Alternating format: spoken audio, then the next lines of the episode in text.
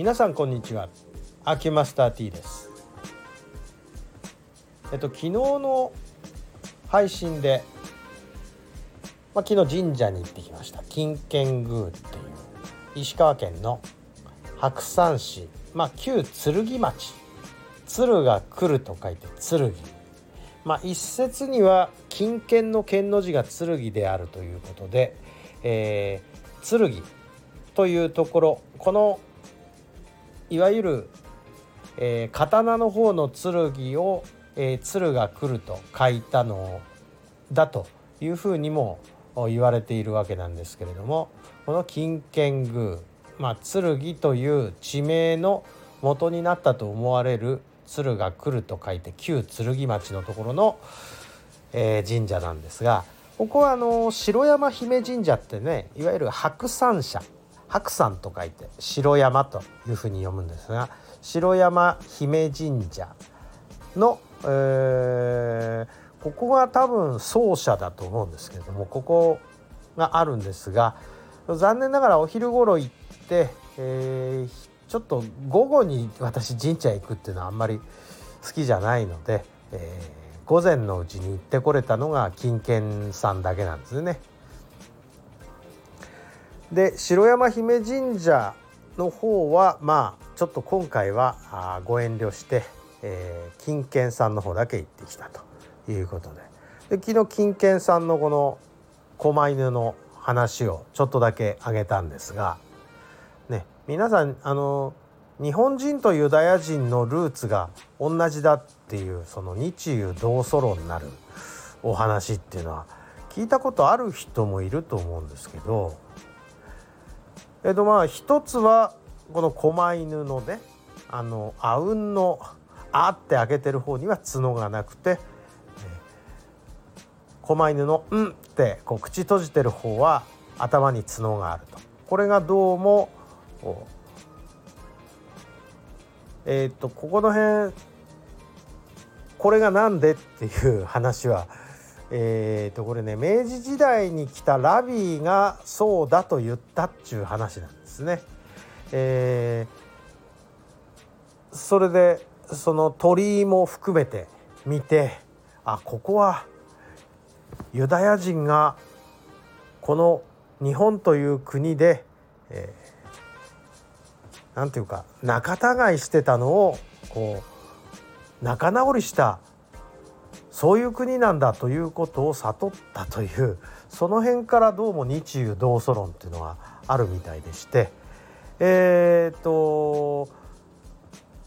もうなんかねここのところっていうのはどうも、えー、ソロモン宮殿に、えー、帰還したものとしなかったもので、えー、対立してたみたいなんですね。まあ宗教対立っていうのはなんかこういったようなところから起こったりするんですが、えー、ユダ王国の方がソロモン宮殿に帰ってきたあ部族たちだということで、えー、この紋ユダ王国の紋章が一角獣と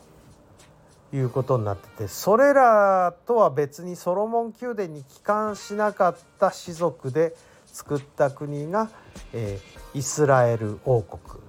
でこちらの紋章が虎だったと。で一角獣と虎が相対して向かい合ってこの鳥居の向こう側でこう仲良く並んでると。でねどうもこの鳥まあ鳥居ですけど赤鳥居らしいんですね本来ね。赤鳥居って何や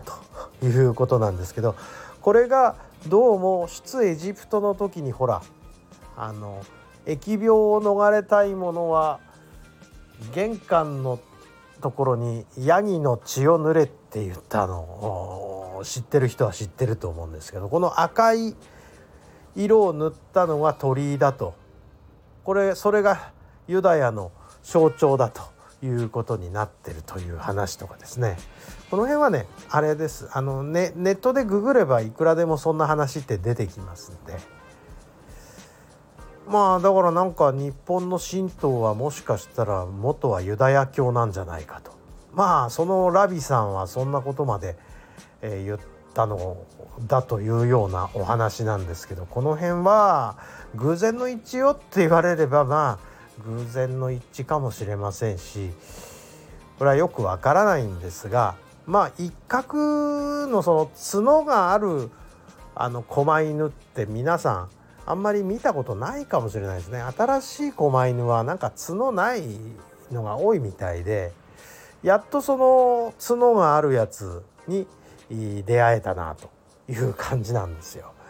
まあここは本当にね皆さんあの